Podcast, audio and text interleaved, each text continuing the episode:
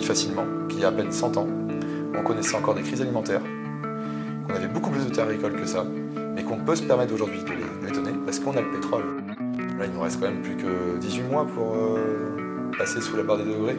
C'est-à-dire que sinon, dans 18 mois, s'il n'y a aucune euh, diminution des gaz à effet de serre au niveau mondial, eh ben, on ne pourra plus stopper euh, la barre des 2, degrés.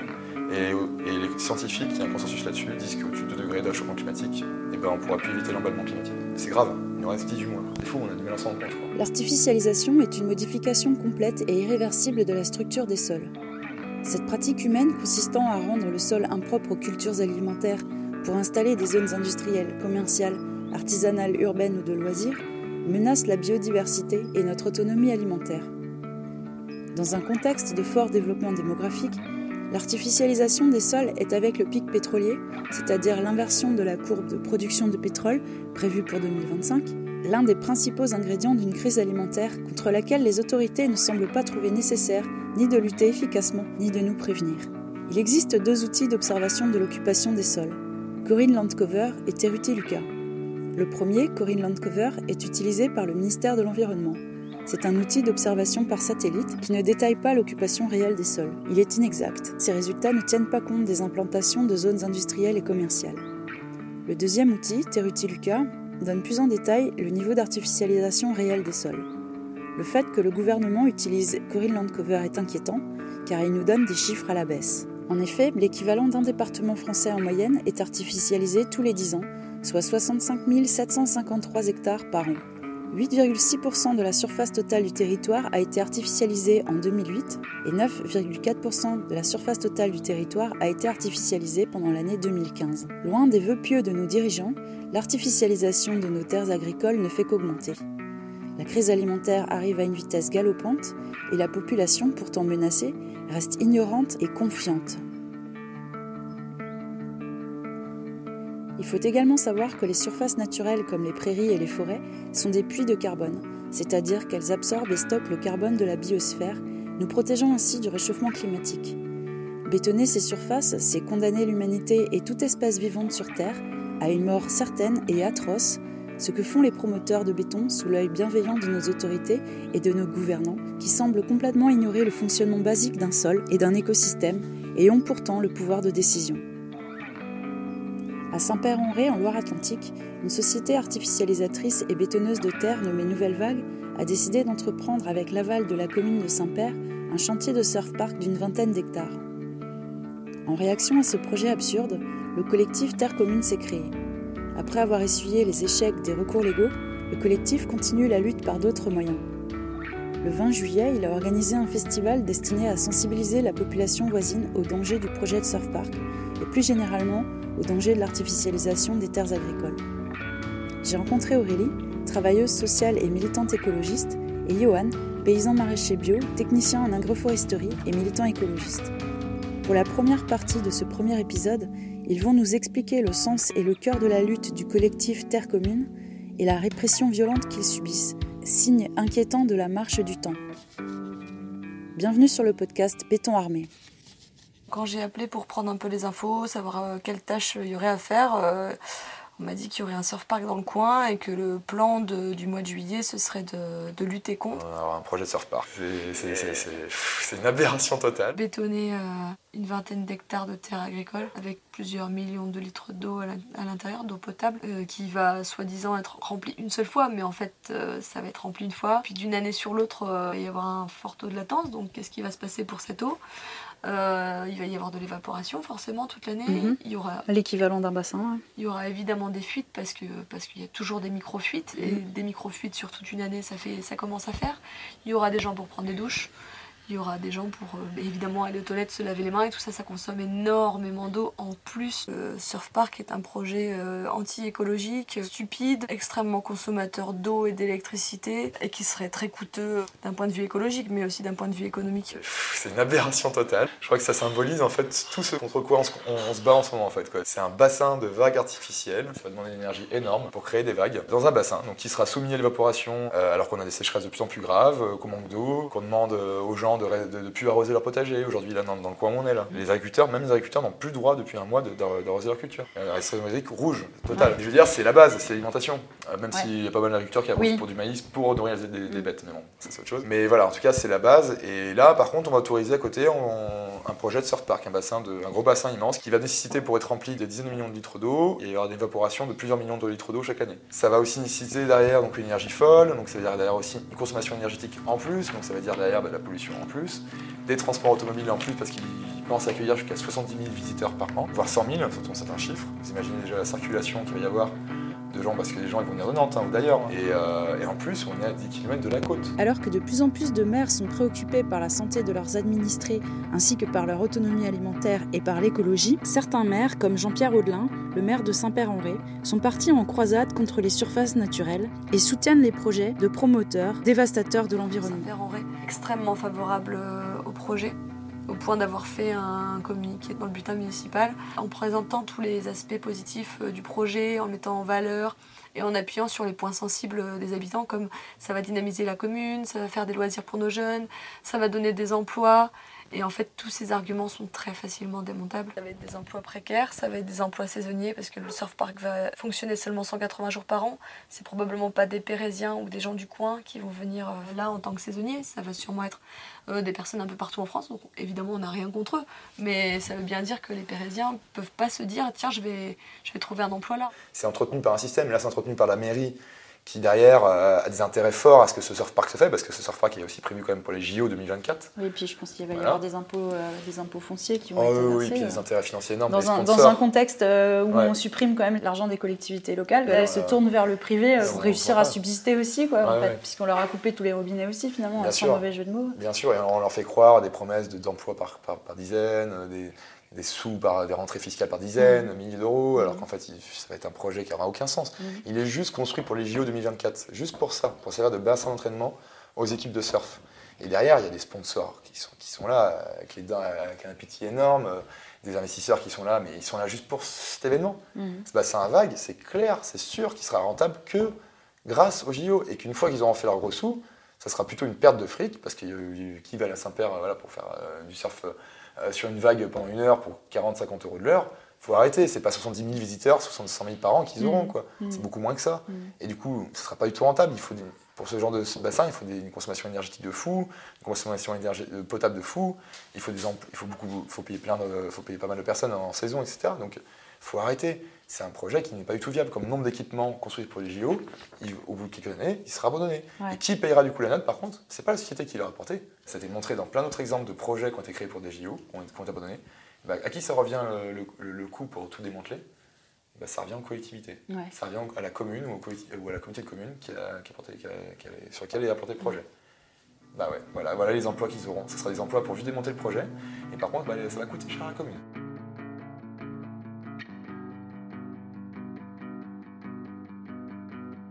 Un monde de toute façon où il y a une sorte de schizophrénie, où à la fois on sait qu'il y a des urgences, mais vraiment des, plus que des urgences, c'est carrément la survie de notre, notre, espèce qui est en jeu, de la survie de mm. nombreuses espèces. Mm. Et en même temps, tu as des gens qui veulent continuer à profiter, mais encore plus profiter qu'avant, c'est-à-dire encore plus vite, encore plus rapidement, de manière plus simple. Et des gens qui veulent plus fatiguer et faire du surf en fait. Qui, alors que l'esprit du surf, c'est ça d'origine, c'est il y a un effort à faire en fait quoi.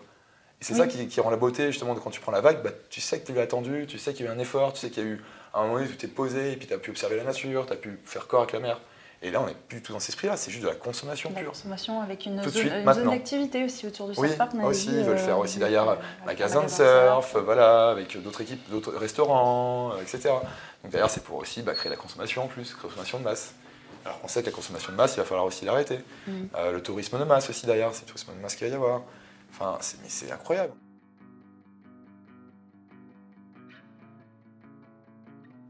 C'est presque ça le cynisme des, promoteurs de surf park et des élus euh, actuels. Limite, je me demande des fois s'ils disent bah foutu pour foutu, où y aller quoi, tu vois. Mm. Alors qu'on devrait se dire, ah bah ok on est foutu, mais est-ce qu'on pourrait pas essayer de au moins être résilient par rapport à ça? Empêcher que ça soit vraiment, mais alors le chaos plus total, et peut-être faire que ça soit une catastrophe, mais mm. au moins un petit peu qu'on peut gérer? Bah non, c'est du cynisme total, c'est de l'égoïsme, c'est de... En fait ils ont plus d'humanité pour moi ces gens-là. C'est criminel, c'est pour ça que c'est pas suicidaire, c'est criminel. Est-ce qu'ils en sont conscients Il y a juste à lire les études scientifiques. Hein. Enfin, euh, ils disent les écologistes, ouais ils font chier, là, ils, de toute façon ils vont retourner la bougie, mais en fait, mais, arrêtons. Justement, c'est ce qu'on voudrait éviter en fait. Non mais justement, mais voilà, c'est ça. Et ce qui est drôle, c'est que C'est des dizaines de milliers de scientifiques qui alertent de plus en plus, qui disent mais là, là, oh, écoutez-nous là. C'est des scientifiques, c'est-à-dire c'est des gens que les promoteurs du projet de Surf Park, que les élus sont bien contents d'avoir pour leur ordinateur, pour leur voiture, pour euh, toutes les technologies qui les arrangent. Et bah par contre quand ça les dérange, alors on les écoute pas quoi. Alors que là ils nous alertent là, que c'est fini en fait l'abondance comme ça, tout va, euh, que là en fait on va aller dans le choc là. Et qu'il est temps d'arrêter quoi. Stopper dès maintenant en fait. Hein. C'est même plus réduire, c'est stopper en fait tout de suite quoi.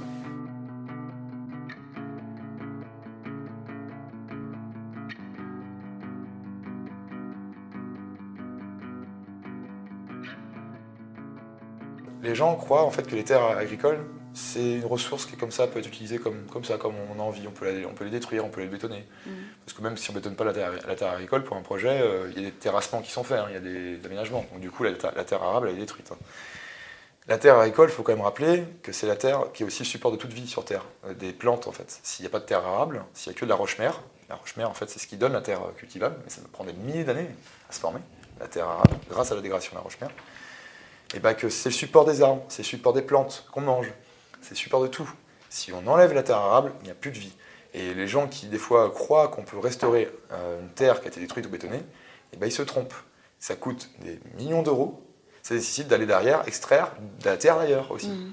On ne peut pas en fait restaurer comme ça les terres qui sont bétonnées. On ne pourra plus. Des centaines d'années. Non, parce qu'en fait, pour créer un centimètre de terre arable, de terre qui supporte toute vie et supporte de nos, de nos cultures, euh, de notre agriculture, il faut, ça dépend des, endroits, mais en plus c'est sous forêt que ça se fait, pas sous prairie, sous mmh. forêt. Mmh. Il faut laisser la forêt se faire aussi. Il faut à peu près 500 000 ans pour un centimètre. 500 000 ans ouais, Pour un centimètre. Voilà. Donc en clair, euh, on détruit des dizaines de milliers d'années de création de sol en quelques coups de pelleteuse, et après pour ne plus jamais pouvoir la récupérer. Ce sera des, ça sera des dizaines, des dizaines de générations avant de la récupérer, etc. Les gens oublient facilement qu'il y a à peine 100 ans, on connaissait encore des crises alimentaires, on avait beaucoup plus de terres agricoles que ça, mais qu'on peut se permettre aujourd'hui de les, donner parce qu'on a le pétrole.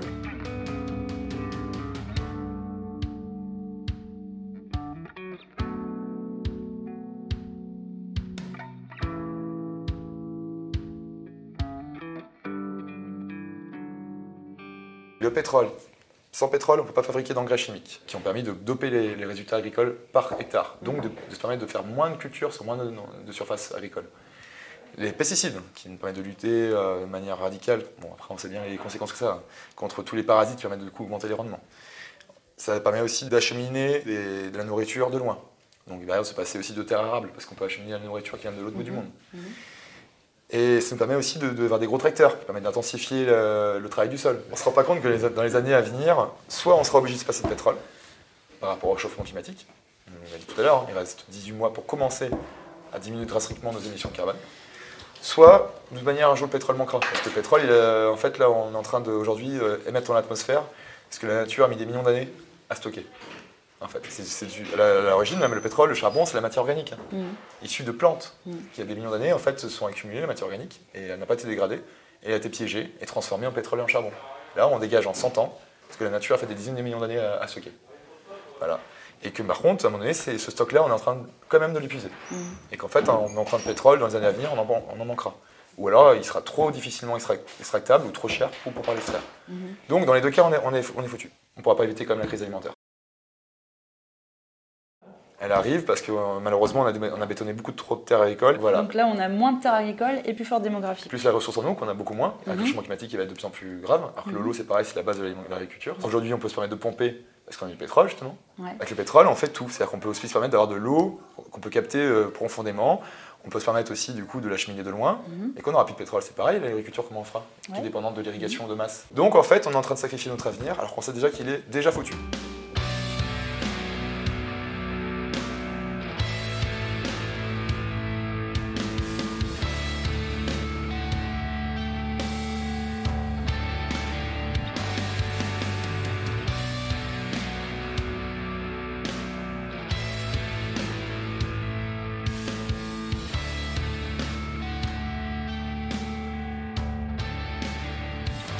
Ça devrait être un soulèvement en fait pour vivant, pour, la beauté de ce monde, parce qu'il y en a qui disent ouais la planète s'en remettra, ouais la planète s'en remettra, euh, oui enfin bon euh, tout ce qu'il y a de beauté comme, dans la nature et toutes les espèces elles n'ont pas demandé tout ça en fait quoi, toutes les espèces qui vont disparaître.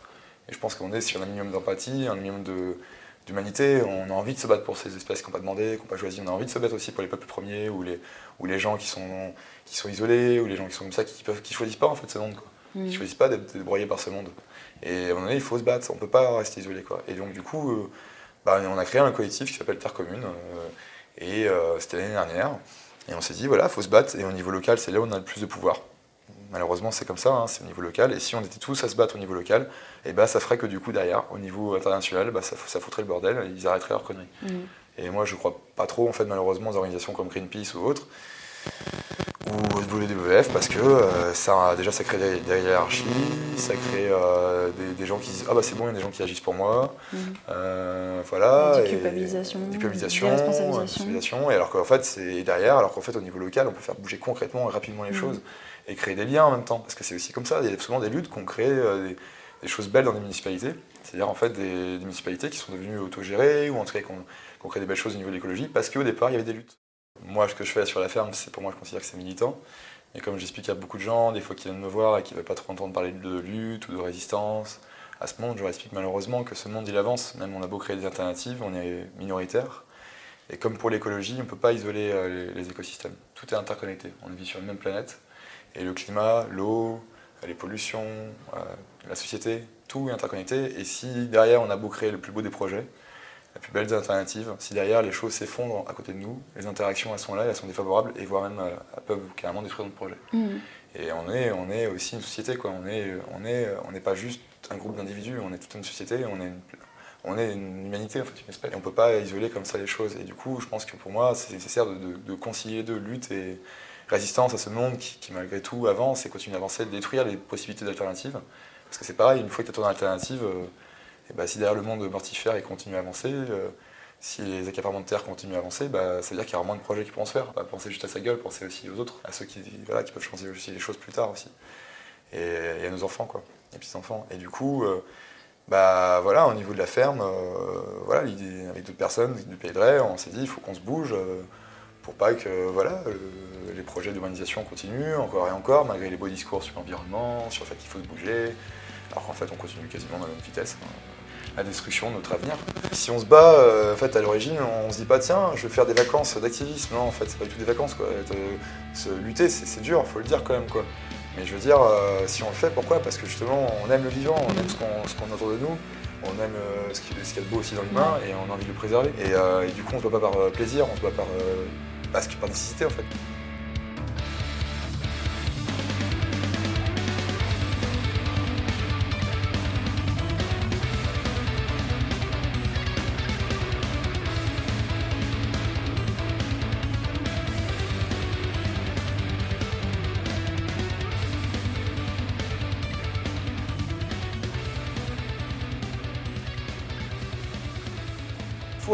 Faut agir au plus vite. Et je pense que les gens ne se rendent même pas compte encore à quel point de l'urgence qu'on est. Quoi. Mm. C'est notre survie qui est en jeu. Si votre enfant il est menacé par un cancer, vous vous battez pour lui.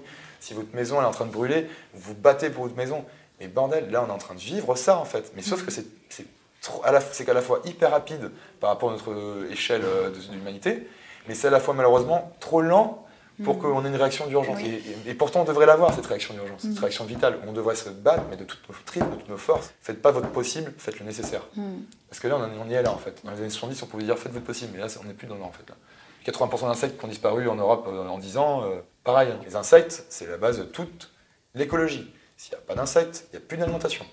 Parce que qu'est-ce qui va disparaître en premier? C'est les auxiliaires. Les parasites, ils arrivent toujours à trouver des solutions. Les parasites ont des stratégies de reproduction où ils, s'adaptent à des environnements même les plus extrêmes. Donc en fait, notre, agriculture va être bouffée, on n'aura plus d'alimentation.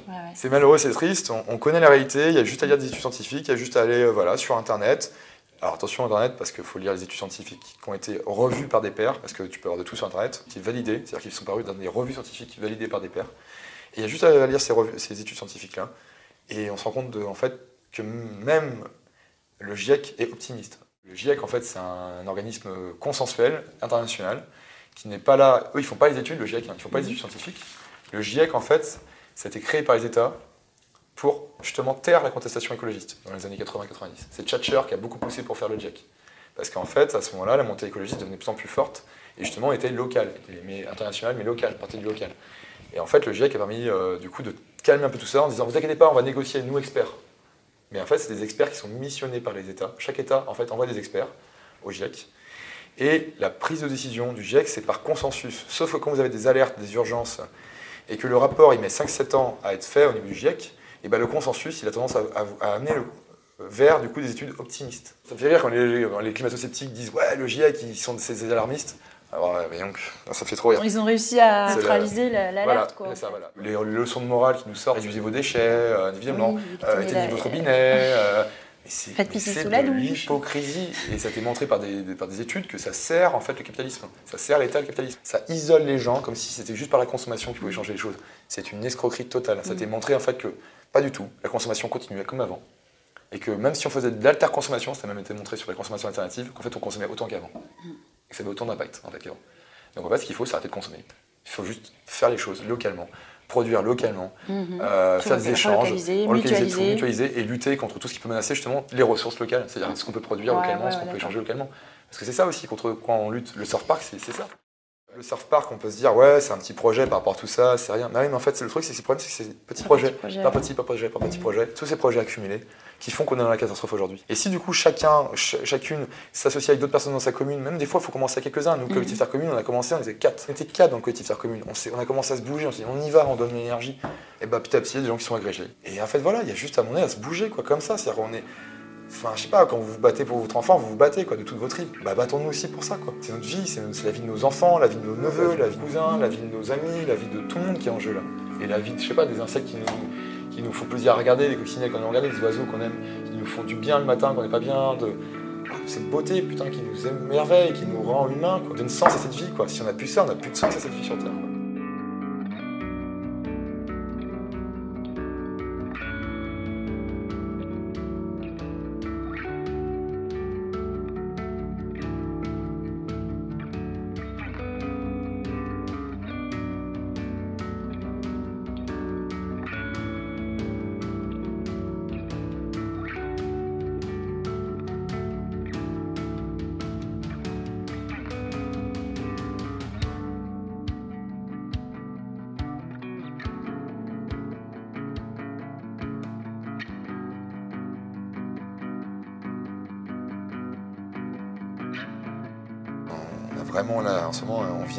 Haine et de violence qui est juste incroyable. Euh, mais c'est malheureusement, je pense que c'est pas isolé. On, a des témoignages de plus en plus de gens euh, qui, qui clairement euh, sont agressés même physiquement, juste parce que le fait, simple fait que les gens pensent qu'ils sont zadistes. Zadiste, ça devient presque comme, comme si t'es immigré aujourd'hui, quoi. Mhm. T'es, t'es zadiste. T'es immigré, t'es zadiste, t'es, noir, t'es arabe, t'es une femme avec une jupe. vraie provo- provoqué, quoi. quoi, Ouais, ouais. une vraie discrimination. T'as, t'as provoqué, si on t'a plus on t'agresse, c'est toi qui est violent, tu vois. Enfin, c'est, Mhm. Ça devient fou, ça devient en fait il y a un climat de haine anti-écolo anti- euh, qui, qui- qui se développe de plus en plus en France, qui est manipulé par des intellectuels, des politiciens, euh, des, bah, des, des capitalistes qui ne veulent pas perdre ce- de leurs intérêts en fait, Mhm. qui ne veulent pas perdre leur vieux monde euh, qui nous détruit et qui du coup bah, en fait, se rendent compte que les gens sont de plus en plus éveillés et de plus en plus prêts à agir radicalement contre ce système parce qu'ils se, rendent compte qu'il y a une urgence et du coup bah là ils sont là ah non non faut, non, non, faut faire taire au vite cette contestation là euh, ça, ça menace son intérêt, et du coup, manipule les gens qui ont la peur, qui, qui sont dans la peur de l'autre, de la peur de l'emploi, la peur de. Voilà, la peur, tout simplement, ils sont même pas con- conscients de tout ce qui arrive, en fait, et Mm. ils ont juste dans la- des peurs de l'immédiat. Et dans la famille, on dit Ouais, vous vous rendez compte, les sadistes, ils vont après aller dans nos jardins, euh, ils vont agresser nos enfants. Enfin, on, on en arrive à des, des- des fantasmes Mm. fous de folie collective, mais qui sont entretenus par un système. C'est pas juste isolé, en fait, c'est pas juste un truc qui se veut comme ça. Les mouvements écologistes du XXIe siècle en France, lorsqu'ils ne sont pas réprimés par les forces de l'ordre des autorités, sont pour ainsi dire persécutés par de petites milices civiles qui agissent impunément et dont le rôle est de terroriser les écologistes et de les priver de leur liberté de s'exprimer. Ces petites milices ne sont pas sans rappeler les mouvements squadristes de l'après-guerre mondiale en Italie qui ont accompagné les mouvements fascistes. Elles ont notamment en commun les expéditions punitives. C'est l'une de ces expéditions qu'ont subi les membres du collectif Terre Commune lors de la préparation du festival le 20 juillet 2019. On a commencé à préparer le festival avec euh, possibilité d'occuper les lieux ensuite pour faire une zone à protéger. Le jour J, on est allé euh, préparer, on est allé euh, monter les serres, on est allé monter la scène où il devait y avoir un, un concert, on est allé monter euh, les endroits où les enfants pouvaient jouer parce qu'on accueille, on avait prévu d'accueillir des familles. On avait tout prévu pour que ça se passe bien, des cendriers, des poubelles de tri, des toilettes sèches qu'on avait fabriquées avec nos petites mimines Mhm. et des, des choses recyclées. Et euh, au bout d'un moment, pendant la préparation, alors que les gendarmes nous observaient depuis le matin et nous avaient assuré qu'ils nous protégeraient puisqu'une contre-manifestation de, de nos opposants était prévue, on a vu arriver trois tracteurs et euh, je dirais une quarantaine de personnes à pied. Mhm. Et surtout, on a vu qu'on avait trois, quatre copains qui étaient tout seuls devant. On était assez inquiets, mais à la fois aussi rassurés par la présence des gendarmes. Mhm. Il euh, faut quand même rappeler aussi que quand les paysans sont venus avec trois tracteurs, trois tonalisiers, que les gendarmes nous avaient promis pourtant avant qu'ils sécuriseraient le site, euh, pour nous expulser violemment avec une trentaine de personnes euh, hyper déterminées à nous casser la gueule. vous avez trois tracteurs comme ça immenses avec des roues qui font plus d'un mètre cinquante de haut, qui, sont, qui en fait clairement quand vous passez dessus, bah, ça vous tue à coup sûr, même pas, ça vous tue en fait clairement. que vous êtes crevé, que vous n'êtes pas nombreux à défendre le, lieu parce que la bénéfice n'est pas encore arrivée, euh, que vous dites là, c'est clairement le, matériel à plusieurs milliers d'euros qui menacé, plus vos vies, clairement, parce qu'il y a des gens qui ne voulaient pas partir du site malgré tout. Et ben on dit bah non, faut, faut y aller, il faut, les empêcher de passer. Donc du coup, on les a empêchés de passer à un endroit où il y avait un portail au milieu du champ du projet. Il y avait un portail et c'était là où on pouvait les empêcher de passer. Donc on allait vers eux. Et en même temps d'aller vers eux, on a interpellé les gendarmes qui le matin nous avaient assuré la sécurité. Et là, le, carrément, le commandant de la gendarmerie de Pays de nous avait assuré que c'était bon pour. Euh, ils allaient assurer la sécurité. Il nous dit démerdez-vous, on va laisser vous débrouiller. Quand moi je suis arrivée face euh, à nos opposants, euh, donc en, majorité des agriculteurs du coin, mais aussi des Pérésiens et des personnes qui étaient contre le fait qu'on occupe le terrain, les gendarmes n'avaient toujours pas bougé. Démerdez-vous, c'était le, message des gendarmes. Mmh. Démerdez-vous entre, entre citoyens extrêmement choquant de se dire que euh, quand on fait appel à la police euh, pour être protégé et pour empêcher des conflits entre citoyens, euh, des conflits potentiellement violents, on nous réponde faites la loi vous-même, débrouillez-vous, prenez-vous des coups. Donc on a dit bah ouais en fait on n'a plus d'autre choix, c'est de nous défendre par nous-mêmes. On n'est pas, pas arrivé en frappant, tu vois, non pas du tout. Au début voilà on s'est dit bah faut nous protéger, donc on a, on a pris les barres en fait pour nous protéger en fait comme ça pour les empêcher d'avancer. Et derrière, ils ont commencé à continuer à avancer alors qu'il y avait un chien, ils ont failli écraser un chien. Et après, il y a deux potes euh, qui ont voulu se mettre devant les roues de manière pacifique pour les empêcher de passer. Et un mec qui continuait. Mon père a réussi à, les exfiltrer quoi, des roues euh, avant qu'ils se fassent écraser. Quoi, parce que les mecs ils étaient déterminés à passer, ils n'en avaient rien à faire. Et ben, bah, forcément, bah, qu'est-ce que ça a fait? Bah, Ça a échauffé les esprits. Hein. Forcément, là, c'était un contexte de malade.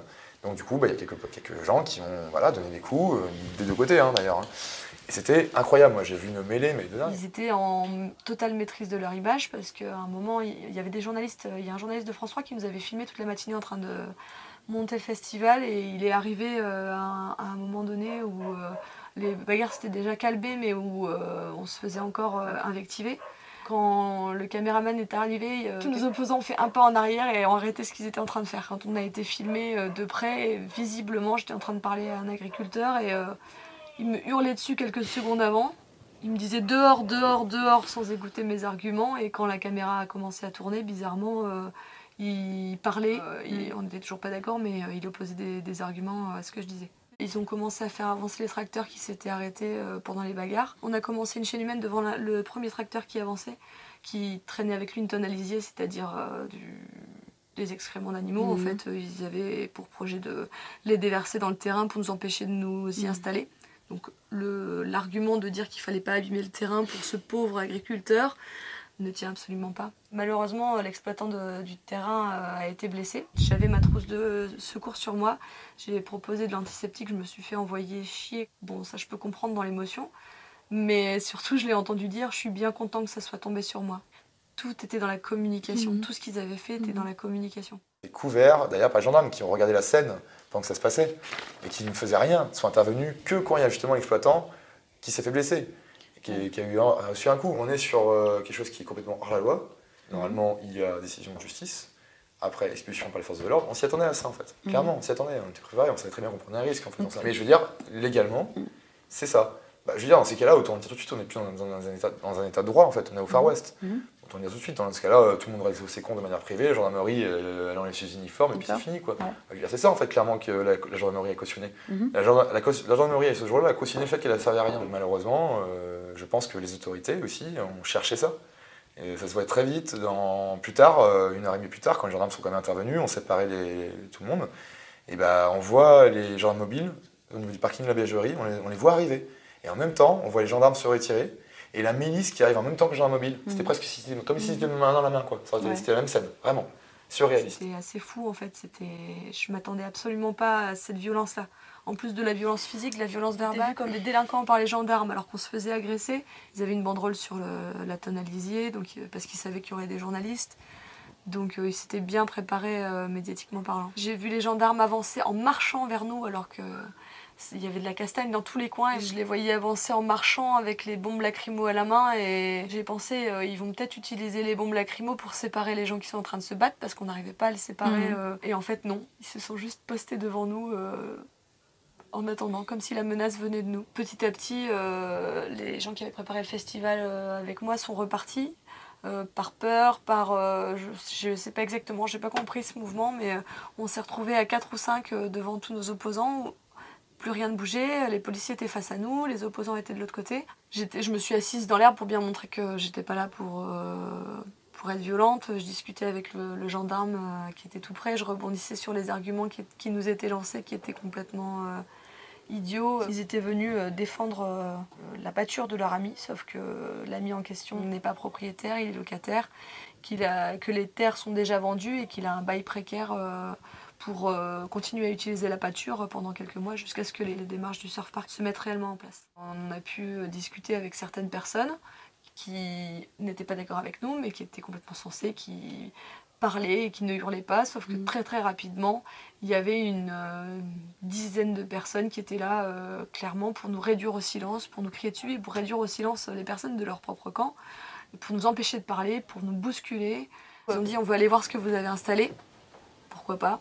J'aurais dit mais venez pas tous parce que là euh, ils ont absolument refusé en bloc et ça a relancé euh, énormément de violence. C'était non on est chez nous, ce qui est absolument pas le cas. Le, le- le propriétaire maintenant c'est le promoteur. Donc en fait euh, ces personnes elles défendaient un promoteur privé.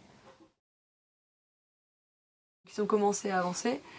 Et puis euh, les policiers marchaient côte à côte, en fait, comme s'ils les autorisaient à avancer. Et j'avais absolument pas envie ni de me faire matraquer, ni de me faire gazer. Donc euh, j'avais pas d'autre choix que de laisser faire. Je, je parlais aux gendarmes en disant Mais c'est grave ce que vous êtes en train de faire. Ils m'ont rien répondu. Ce qui est assez logique, puisqu'a priori, ils n'ont pas le droit de réagir. Ils sont censés juste euh, euh, exécuter les ordres, en fait.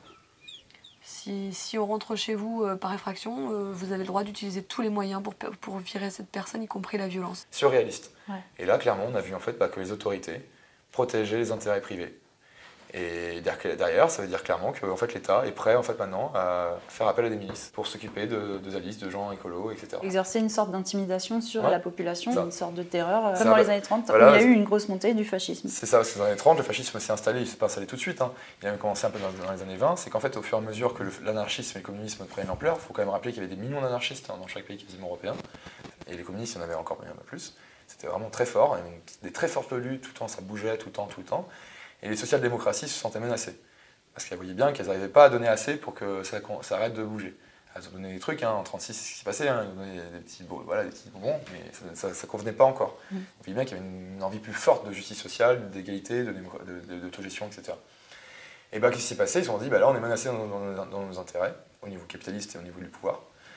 Et bah, ils ont laissé faire des, des fascistes qui, au début, étaient des milices un peu isolés, des gens un peu isolés, des gens qui avaient peur, des, des gens réactionnaires.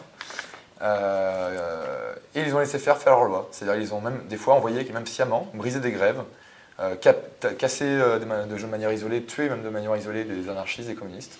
Et du coup, petit à petit, ils ont instillé la peur parmi les gens qui se battaient pour le vivant, enfin pour dire, pour, pour le social, pour la, justice, pour l'équité, pour la démocratie. Et petit à petit, ça a installé la peur, donc les gens sont mobilisés de moins en moins. Et les fascistes, par contre, sont de plus en plus puissants, parce qu'ils étaient en plus encouragés par les autorités, couverts par les, forces de l'ordre. Et en fait, ça a pris comme ça de plus en plus ampleur, plus en plus ampleur.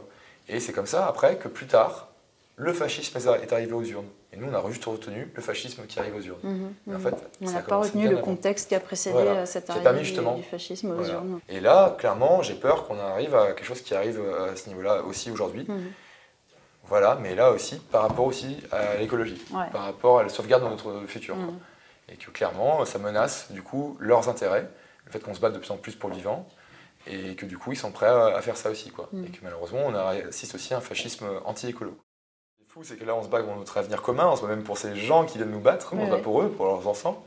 On se bat pour qu'ils aient de l'eau, de l'eau dans l'avenir, on se bat Mhm. pour qu'ils aient de l'alimentation dans l'avenir, qu'ils aient un climat euh, qui n'est pas déréglé, qui, qui permettra plus de vivre normalement. Et eux, ils se, mettent- se battent contre nous Euh, voilà, euh, pour des intérêts en plus privés. Qui, qui leur échappent Qui leur échappent complètement et complètement. desquels Et- ils ne profiteront pas. Et il faut être d'autant plus solidaire par rapport à ça, il faut surtout pas avoir peur, et il faut d'autant plus s'unir, être solidaire, Mm. parce que si on les laisse nous intimider, si on les laisse nous diviser, si on les laisse instiller la peur chez nous, et ben ils auront gagné. Et c'est pas eux qui auront gagné.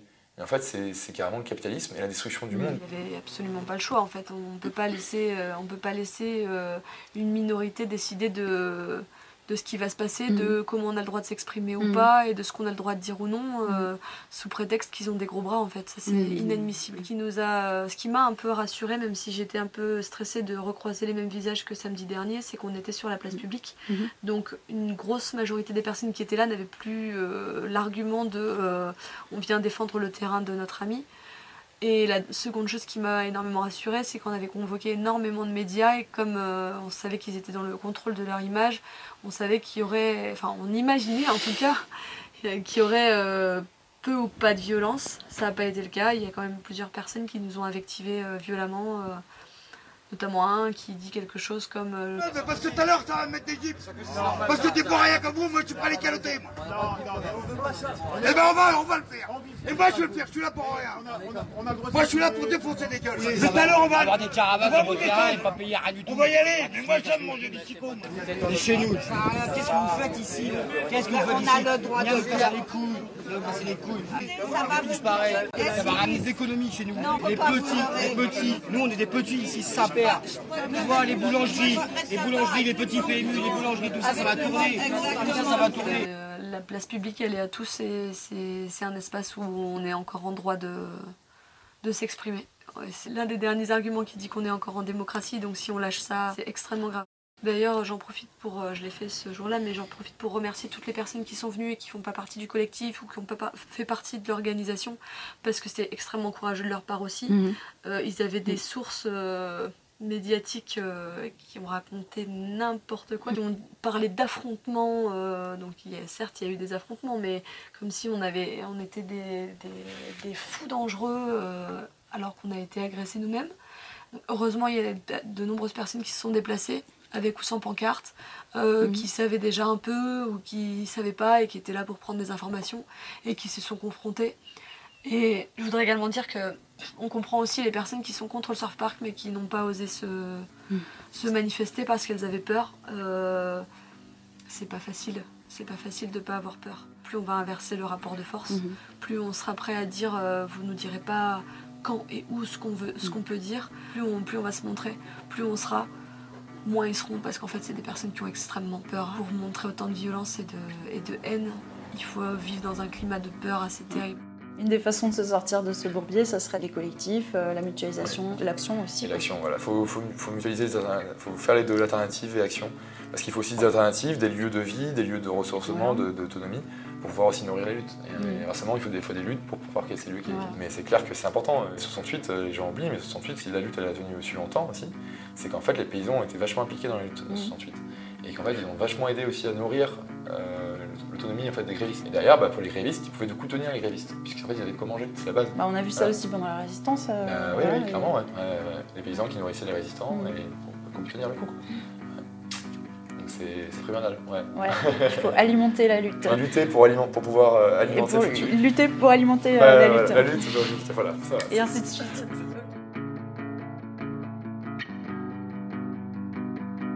Voilà, c'est la fin de la première partie du premier épisode du podcast euh, Béton Armé. Vous trouverez tous les liens et les sources d'informations que j'ai utilisées euh, dans les notes de l'épisode. Vous pouvez aussi prendre des renseignements sur euh, le collectif Terre Commune, sur le blog Terre Commune, au pluriel terre-commune.zici.fr. Merci pour votre écoute et à bientôt pour la suite. Salut